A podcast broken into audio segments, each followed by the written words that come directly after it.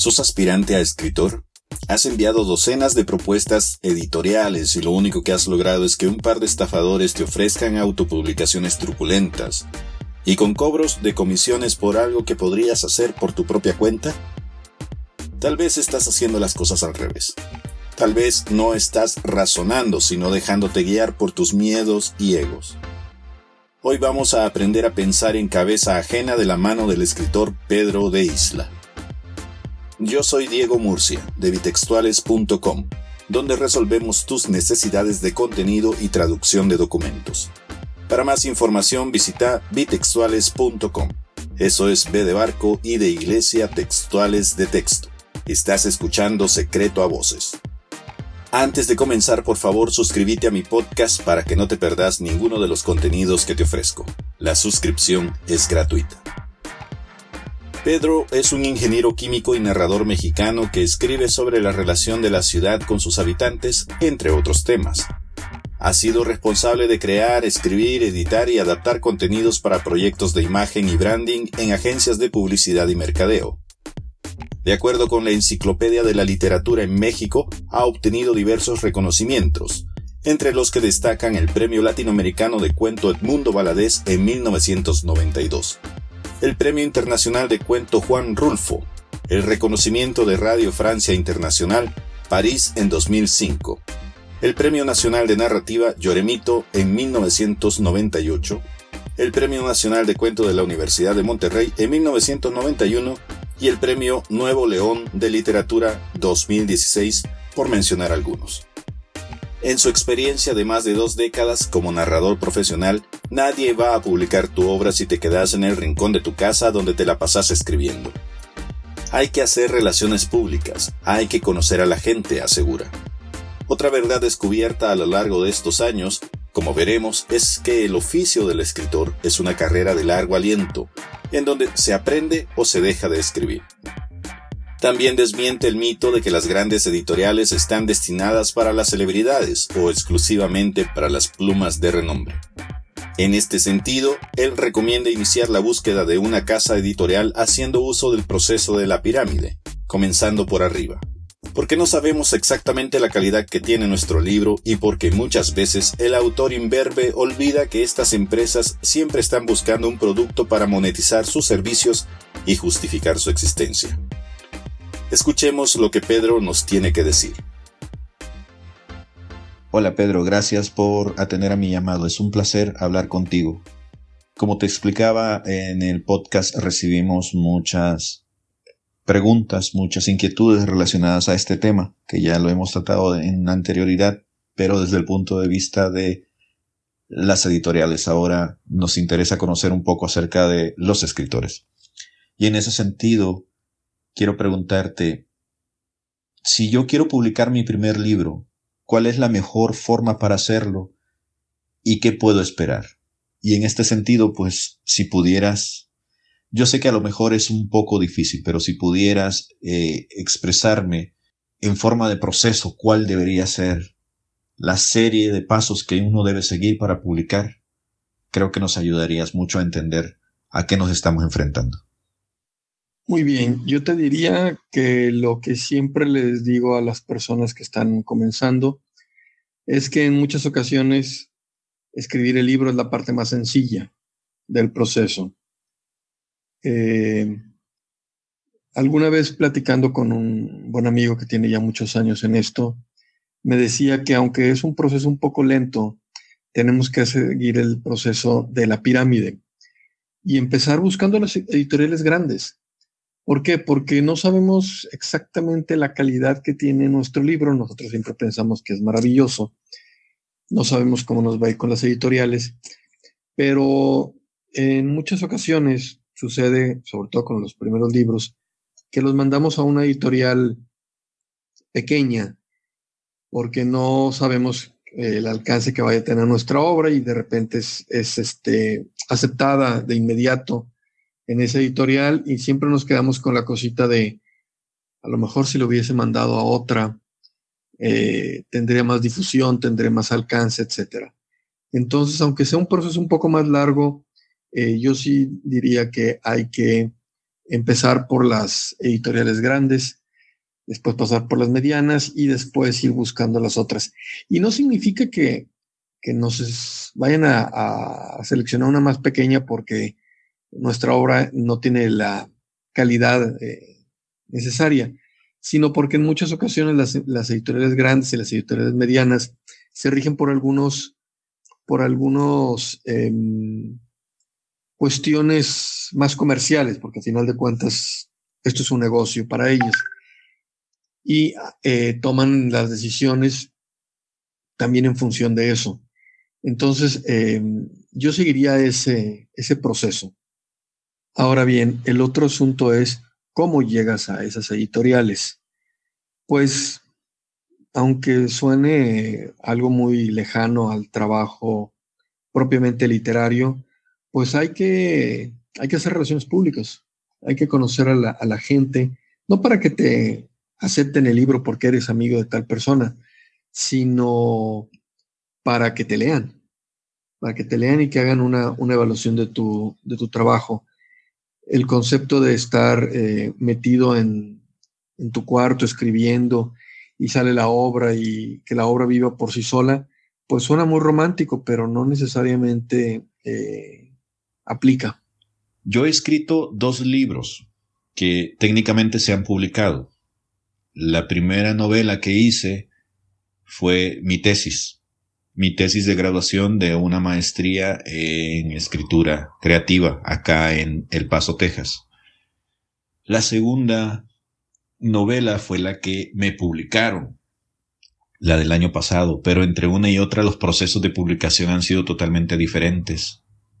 Sin embargo, siempre hubo un gran miedo en mí y es fue el miedo de decidirme por fin en mandar esos textos a las editoriales. Las dos novelas, eh, aunque están publicadas, una en forma de tesis y la otra en forma de libro, eh, me, me detenían mucho, no sé, el, el, enfrentarme a qué fue, a que me fueran a decir las editoriales, si mi escritura era buena o no. Pasaron más o menos entre la publicación de una y la publicación de la otra dos años.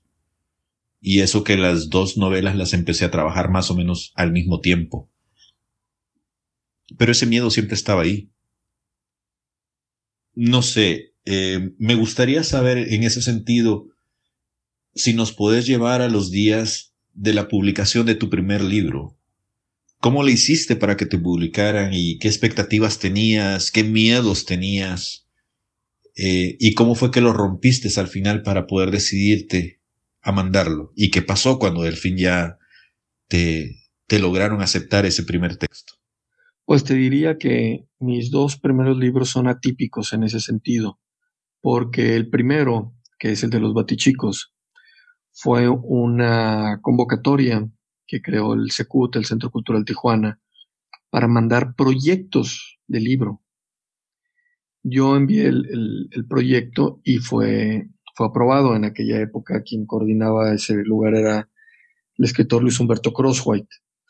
Eh, lo mandé, les interesó la idea del libro y em, yo ya tenía empezados algunos, algunos esbozos del, del mismo y lo mandé y pues parte de, la, de la aprobación era, era que también iba a salir publicado.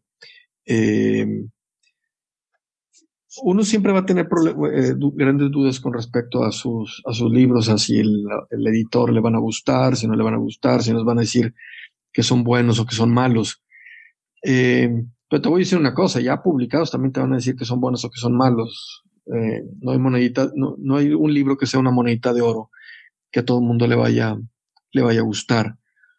Em, ahí el chiste también es buscar la editorial adecuada a tu, a tu literatura, a lo que tú estás buscando transmitir y encontrar una, una editorial que, que, también quiera llegar a ese mismo, ese mismo mercado. Eso fue con mi, con mi primer libro. Y con el segundo libro, que es el de Todo Hombres como la Luna, eh, fue también en un, entró en un concurso y quedó, quedó finalista. Y entonces el jurado decidió que, además de publicar al ganador, eh, mi libro tenía la calidad suficiente como para, como para publicarse. Em, la verdad es que hasta, hasta tiempo después, eh, yo te diría que hasta que llegaron las, las dos novelas, que son las dos últimas, me enfrenté al hecho de ir a buscar una editorial ya específicamente, porque los otros, Papá se pegó un tiro hoy a las 6.52 de la mañana, también ganó, ganó un, concurso.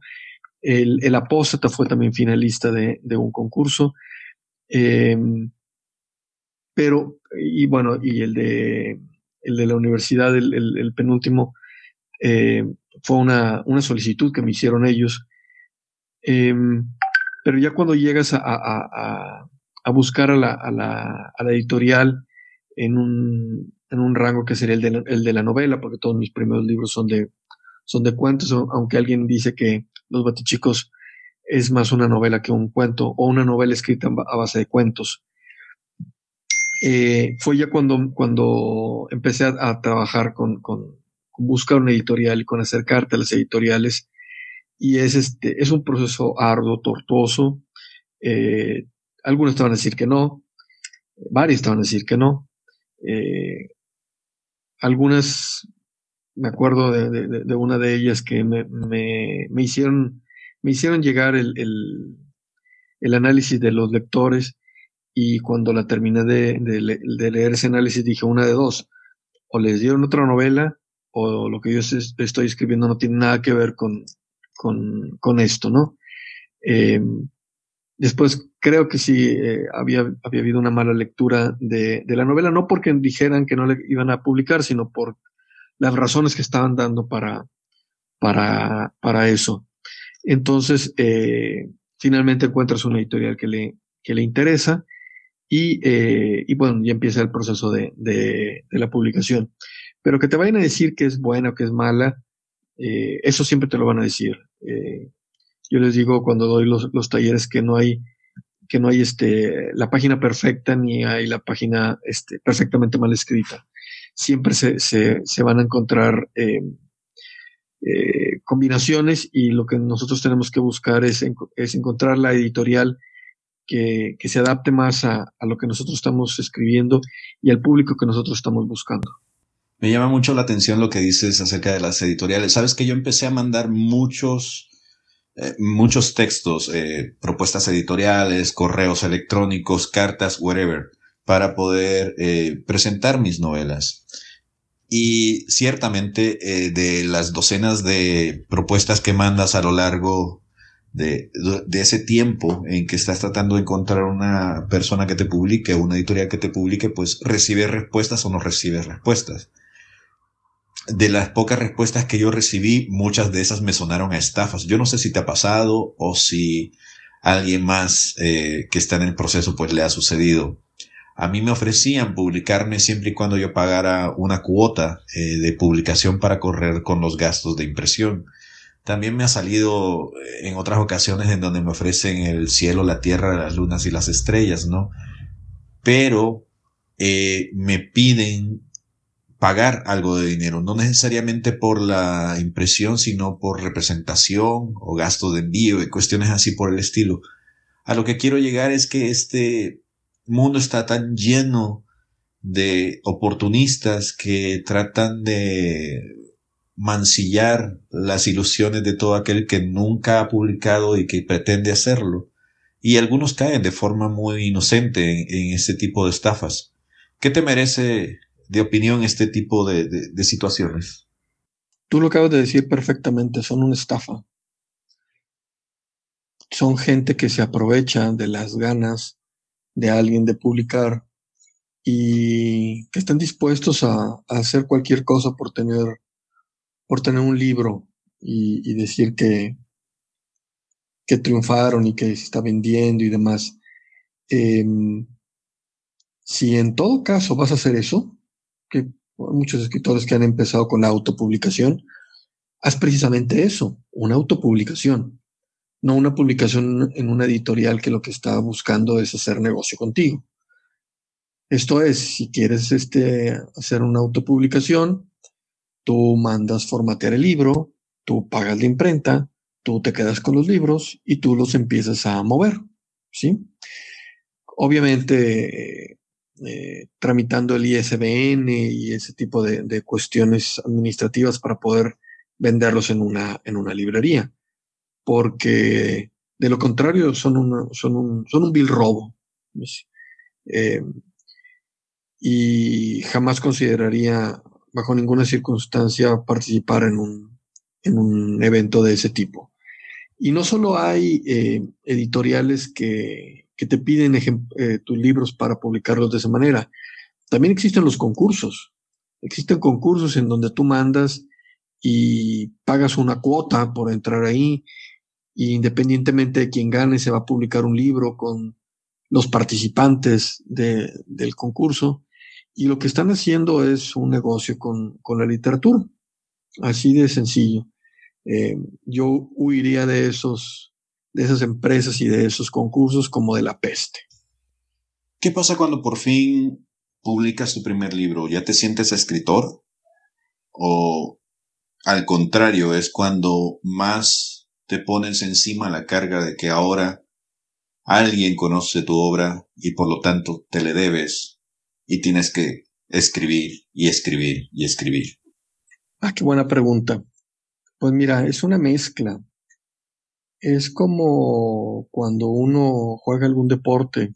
Yo jugué muchos años básquetbol y un tiempo después tanto béisbol como, como fútbol.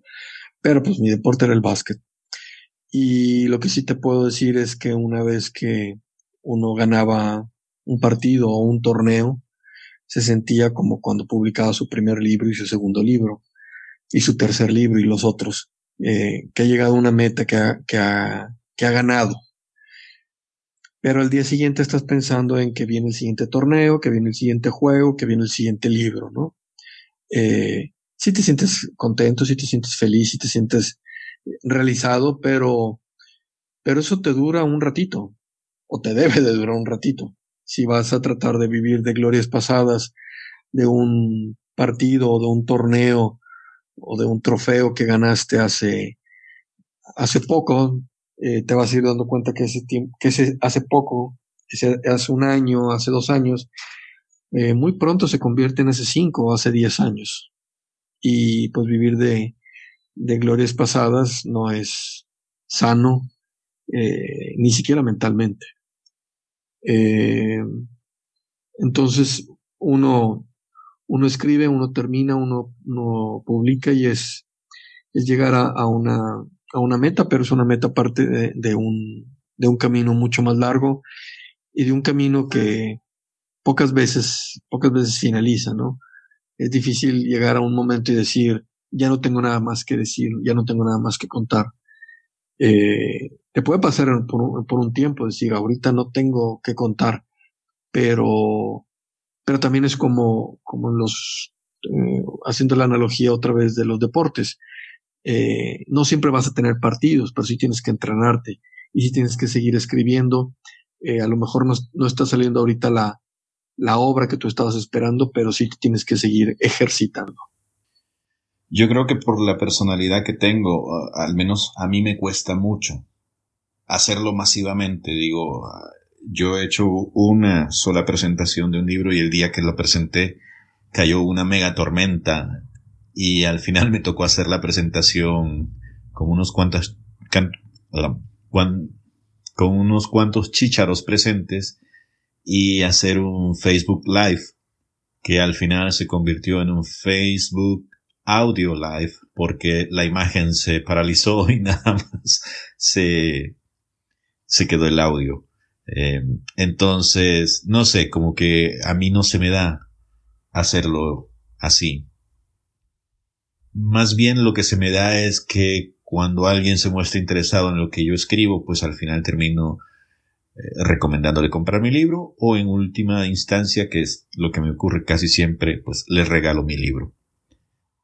En tu caso, ¿cómo promocionas los tuyos? Pues mira, también ha sido todo un proceso. Yo también al principio eh, sacaba el libro y no hacía mucha promoción y entonces eh, pues los libros no se movían y poca gente sabía que lo había sacado. Además cometí el grandísimo error de presentar mi primer libro una semana después de la Feria Internacional del Libro en Monterrey. Entonces, eh, el mercado estaba saturado, la gente estaba ya cansada de presentaciones y eh, libros y demás. Fue cuando lo saqué. Eh, fueron algunas personas, invité a muchos, no fueron muchos. Le pedí a una persona que lo presentara y no quiso presentarlo. Me dijo que no presentaba libros, aunque sí lo hacía.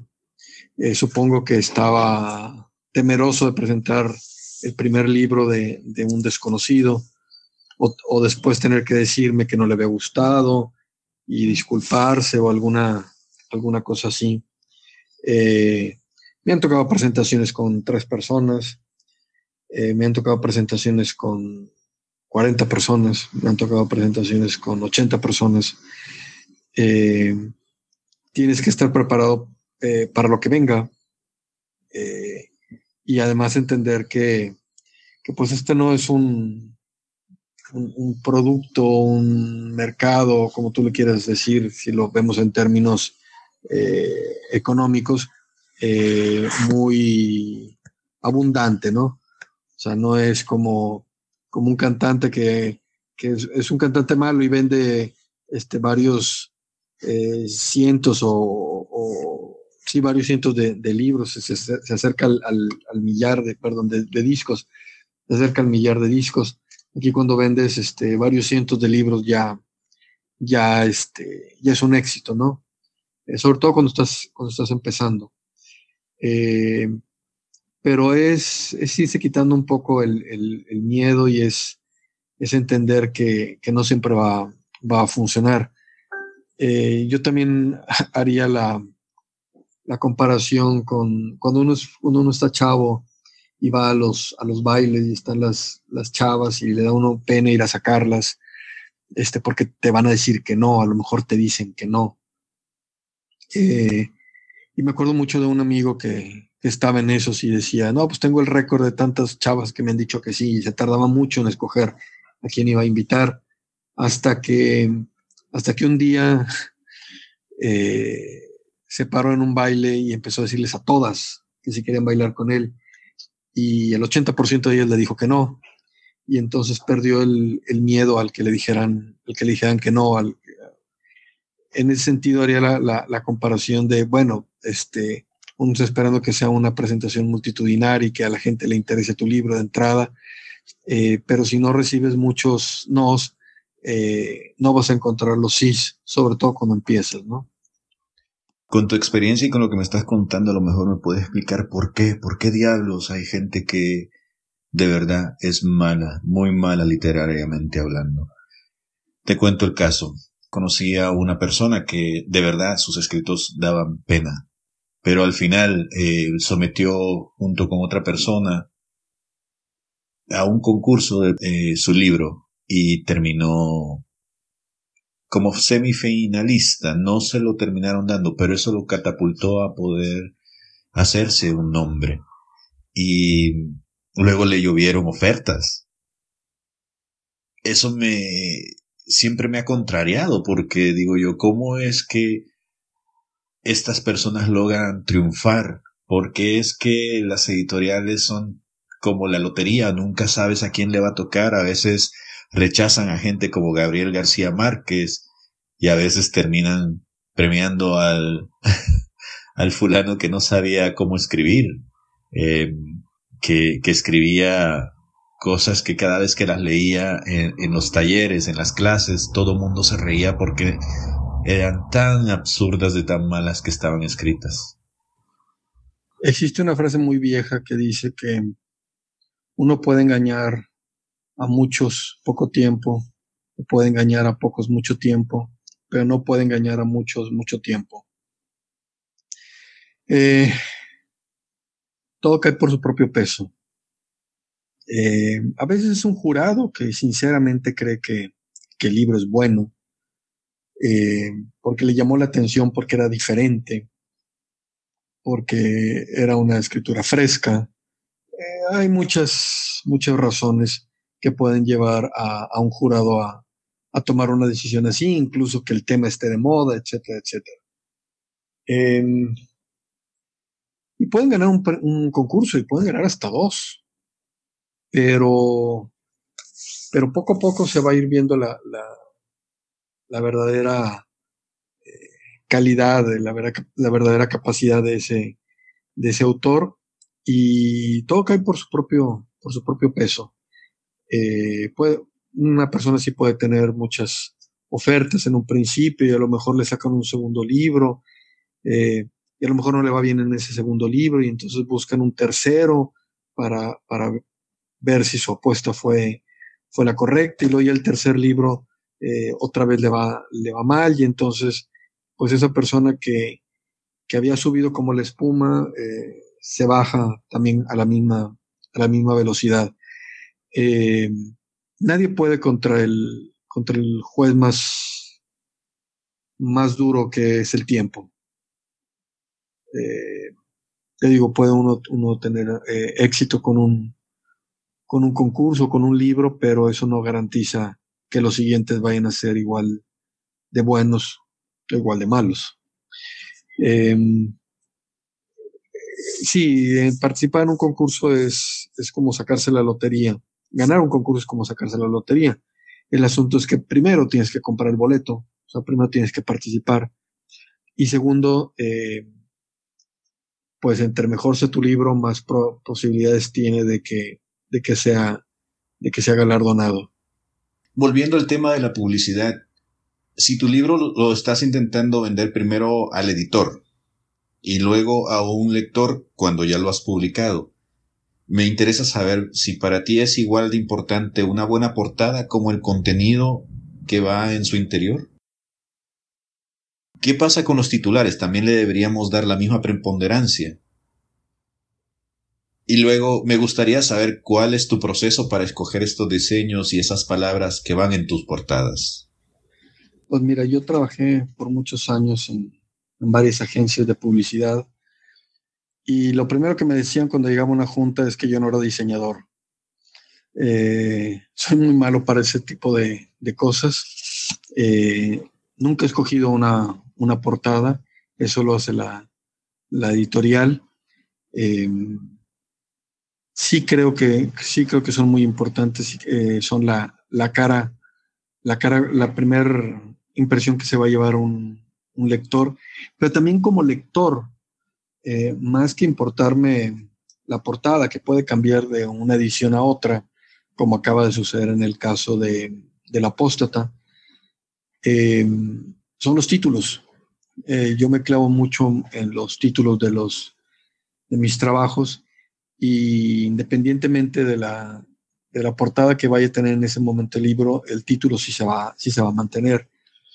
Entonces, eh, la parte del, diseño se lo dejo a, los que saben y yo me pongo a buscar un buen título que, es lo que yo sé hacer. ¿Y cuál es tu proceso para buscar ese título? Es un proceso que va de la mano con la escritura del texto. En la mayoría de las ocasiones, no en todas, pero sí en la mayoría, em, el título lo pongo al principio. Pero yo traigo la historia, el cuento, realmente novela, incluso este, alguna pieza de teatro que tengo, las traigo en la cabeza un buen tiempo, sin poner una, una sola palabra en papel. Los traigo en la cabeza, los traigo rumiando, estoy pensando cuál será la mejor manera de, de comenzar a, a, contar la historia. Y de repente hay algo, hay una frase que alguien dice, hay algún anuncio que veo en la televisión, hay, hay alguna cosa que, que me dispara la, la, historia, ¿no? Que me dispara cómo empezar a contarla. Y en ese cómo empezar a contarla, eh, la mayoría de las veces, no todas, pero sí la mayoría de las veces aparece el, título de, de, la obra. en, el caso de, en el caso de las novelas, no ha sido así. En el caso de las novelas, ha ido surgiendo eh, dentro del, trabajo de, de, la escritura, ¿no? Eh, hay un momento en que digo, sí, esta es la, el, título que yo quisiera, que yo quisiera que, funcionara eh, para contar la historia. por ejemplo, eh, Los andamiajes del miedo, originalmente se llamaba El sol con un dedo.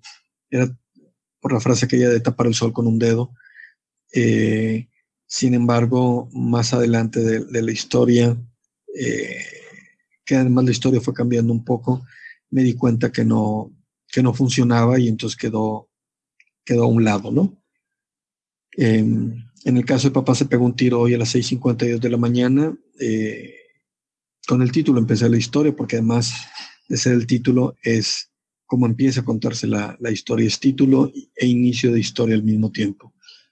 Em, entonces, digo, yo traigo las historias en la cabeza, las estoy rumiando antes de poner una sola línea en, papel y, muchas veces, en la gran mayoría de las ocasiones, eh, este, ya tengo el, título que va, que va de acuerdo a la, a la historia que quiero contar.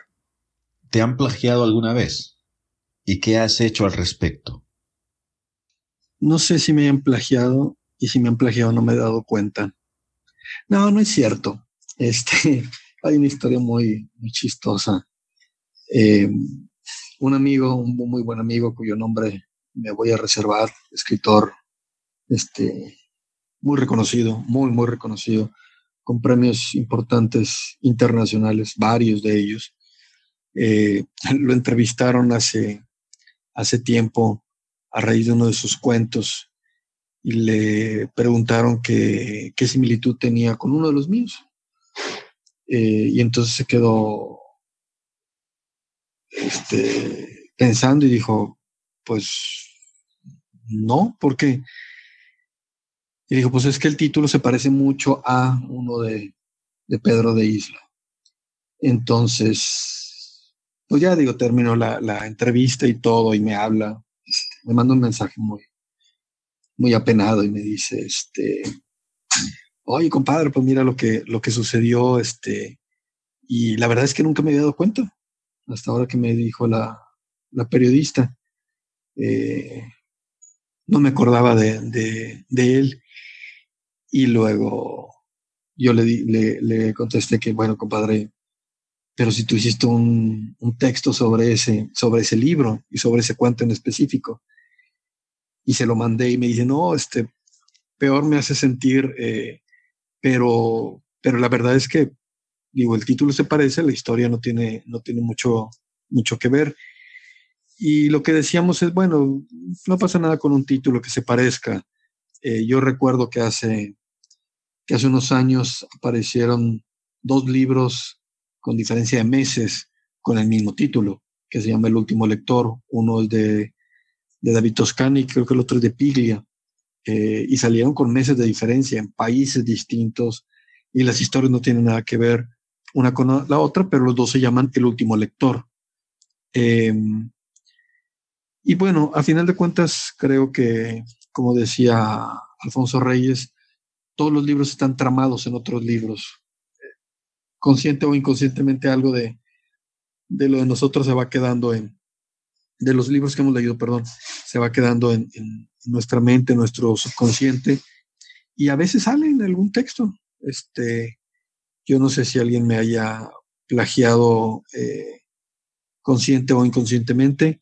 Eh, no sé si alguien se haya apropiado de algún texto mío y haya dicho que es suyo, lo cual ya sería este, muy grave y estamos hablando de otro tipo de, situaciones. Este, pero pues hasta ahorita yo no me he enterado de que haya ocurrido algo, algo como eso. A tu parecer, Pedro, ¿qué hace a alguien un mal escritor? Yo sostengo que no hay buenas y malas historias. Hay buenas y malas formas de contarlas. Entonces creo que un, mal escritor es quien no encuentra la manera adecuada de contar una, una historia, ya sea por displicencia, por ignorancia, por prisa, por vender algo al mercado. Puede haber muchas razones, pero cuando alguien no está contando bien una historia, entonces se vuelve un mal escritor. Porque la parte técnica puede pulirse y puede irse, corrigiendo con, con, el, con el tiempo, incluso con un buen, con un buen editor. Pero, pero si no hay una buena manera de contar la historia, todo lo demás se vuelve superficial. Pedro, gracias por darme un poco de tu tiempo. Ya para finalizar, me gustaría saber cuáles son los medios de contacto que podés darle a las personas que escuchan este podcast para que se puedan contactar contigo, iniciar una conversación o una amistad. Bueno, lo más sencillo son los anticuados correos electrónicos. Tengo dos, pedro arroba de y pedro de isla arroba gmail.com. También estoy en Facebook como Pedro de Isla Autor y como Pedro de Isla. Nada más ahí hay que checar porque mi hermano se llama igual que yo y un sobrino también, entonces nada más checar que el de la foto, este, parezca una persona de, más de 50 años. Em, también tengo Twitter, es P de Isla, De Pedro, de Dedo, de Ernesto, Isla. Eh, Instagram, que lo estoy empezando a usar, no lo, no, lo había usado. Y eh, pues básicamente, ¿no? Esas son las, las formas de, de tenerme en contacto. Muchas gracias por, por la invitación y estoy aquí para, para cualquier para cualquier cosa que se necesite en el futuro. Muchas gracias. Si te gustó este contenido, te invito a que visites bitextuales.com. Ahí encontrarás más información relacionada con el mundo editorial y de la traducción en formato online y podcast. También te invito a darte una vuelta por la sección del sitio sobre recomendaciones tecnológicas, donde te doy a conocer accesorios que yo he utilizado en mi vida periodística y que me han ayudado a convertirme en un profesional de la escritura más productivo. Te prometo que mis recomendaciones te ahorrarán dinero y dolores de cabeza. Por cierto que si deseas comprar alguno de estos aparatos, usa los links que he depositado en medio de los textos y con ello me ayudarás a generar una entrada para seguir produciendo más contenidos como este. Esto no representa ningún costo extra para vos durante tu compra. Antes de partir te informo que ya está disponible el segundo capítulo del podbook Crónicas de Nada, este es un audiolibro que hemos preparado la creadora de contenidos Joana Sánchez, autora del blog antesdenada.com y yo para tu disfrute. En este podcast podrás escuchar relatos de nuestra autoría en los que hablamos sobre la vida y otras miserias de la experiencia humana. La primera temporada tendrá 10 capítulos. Esperamos tus comentarios en Twitter en arroba crónicas nada y en Facebook en crónicas de nada. También te anuncio que la tercera edición de los Latin Podcast Award ya está corriendo su proceso de inscripción. Si sos podcaster y crees que tenés lo que se necesita para ser considerado entre lo mejor del podcasting iberoamericano, esta es tu oportunidad de demostrarlo. A partir del 30 de junio, el precio de las inscripciones sube 15 dólares. El periodo de registro para participar termina el próximo 15 de julio. Para más detalles, visita latinpodcastaward.com. Si quieres ponerte en contacto conmigo, puedes escribirme a demurcia.bitextuales.com. Volvamos a encontrarnos en el siguiente capítulo. Suerte. This is audio.